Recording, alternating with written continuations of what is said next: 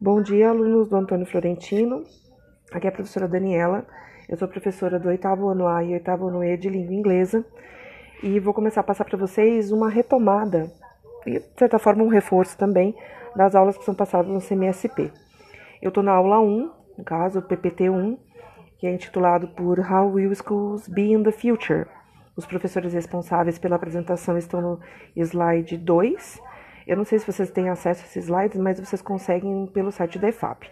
Se vocês tiverem alguma dificuldade em acesso, vocês falam comigo durante a aula, quando a gente estiver, né, na, na aula pela manhã, se eu não me engano, às terças-feiras, 11 horas, vocês me perguntam que eu passo para vocês o link, ok? Bom, essa primeira aula, ela já finalizou, né, tem as habilidades de suporte, tem o conteúdo, mas ela já foi finalizada semana passada.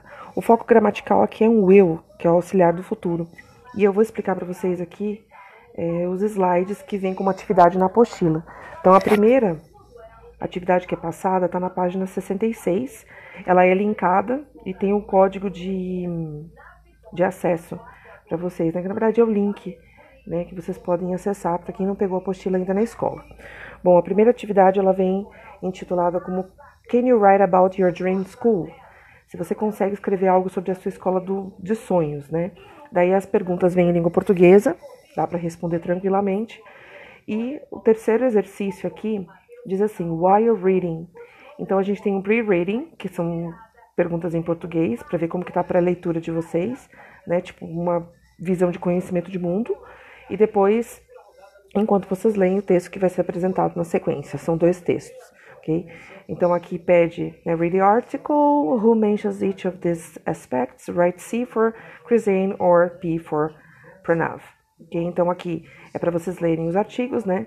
E ver quem é que está sendo mencionado. Se é a Crisane, vocês vão colocar a letra C, e se for o Pranav, para vocês colocarem a letra P. Então a gente tem os assuntos aqui que são sports, recess time, technology, teachers, uniforms, playground, location and subjects ok?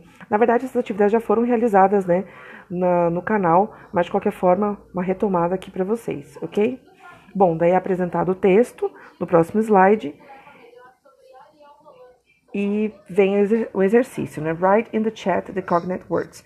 Então aqui vocês fizeram, enquanto em aula, é, as palavras, separar as palavras cognatas. Eu até fiz um questionamento no dia para os professores que estavam em aula, como colocando a palavra playground como um cognato. Na verdade, eu acredito que vocês saibam né, que cognatos são palavras que são similares à língua materna, então, no caso, a língua portuguesa. Então, a gente tem várias palavras aqui, como a gente fez em sala de aula, né? Então, tem uniforms, tem animals, várias aqui, é, deixa eu ver aqui, periods, né, lesson, mas playground, na verdade, é uma palavra que a gente adotou na língua portuguesa como sendo parquinho, né? Só que na verdade não parece parquinho. Então eu, ao meu ver, não consideraria playground como sendo um cognato. Mas essa atividade já foi realizada, né? Já foi listado e aparece no próximo slide aqui a relação. Então vem interesting, various types, activities, lesson, periods, contain, playground, que eu já comentei com vocês, fountains, recess, cafeteria, uniforms and animals. Já foram listadas, né? Bom, na sequência vem a marcação aqui do will, que é o auxiliar do futuro.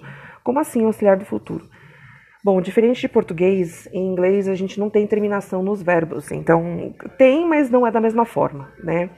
Por exemplo, que a gente sabe quando termina, por exemplo, em eu entendeu é no passado, ou entenderia seria um futuro do passado, ou entenderá o futuro. A gente sabe, na verdade, porque a gente utiliza desde pequeno e a gente conhece essa terminação porque a gente estuda né, a conjugação verbal de, na nossa língua desde segunda, desde a segunda série, desde pequenos mesmo, né? Agora, em inglês, não. Em inglês, você tem o auxiliar will para representar o futuro, que é o que está marcado aqui. Então, o que faz o verbo se tornar futuro é o will. Alguns questionamentos que já foram feitos em, também na aula, né?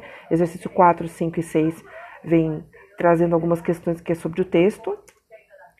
E continuando ainda no mesmo mesma atividade, né, sobre My Dream School, no caso aqui o texto da Chris Anne, algumas questões sobre o que foi mencionado que também já foi corrigido, né? Então, eu não vou retomar isso com vocês porque já foi corrigido em sala de aula. Bom, daí não tem um slide aqui que a gente vem intitulado como writing, writing, que é escrita. Daí vocês tinham que escrever, né, participar em sala, no momento lá no chat, escrever como que vocês gostariam que fosse a escola no futuro para vocês, né? Então, how will schools be in the future? Né? Então, schools will have, o que, que elas terão, né? They will not have, o que, que elas não terão. E é para escrever uma composition. Daí vem um link aqui do YouTube, né, que vai, acredito que dá uma ajuda para vocês né, nessa questão de como que a escola seria no futuro, poderia ser no futuro, ok? Na verdade foi passado também em sala de aula. E depois vem o exercício, né, para vocês fazerem. Então, é, que é descrever essa composition. Essa composition, quando eu penso em composition, eu penso em um texto de três parágrafos, mas aqui ainda é muito no início, então eu acredito que vocês escrevendo três linhas no máximo já está bom, ok, gente? Tipo, my school would have, como está aqui na, no slide, it also would, então também poderia ter, ok? É, para ter mais ou menos uma ideia de vocabulário. Ai, teacher, eu não consigo, vou ter que usar o tradutor. Não tem problema, contanto que você tenha certeza, né, que que nem sempre o tradutor vai traduzir aquilo de, da forma correta e guarde essa informação para que depois eu faça a correção quando eu tiver retorno do material. Ok, gente?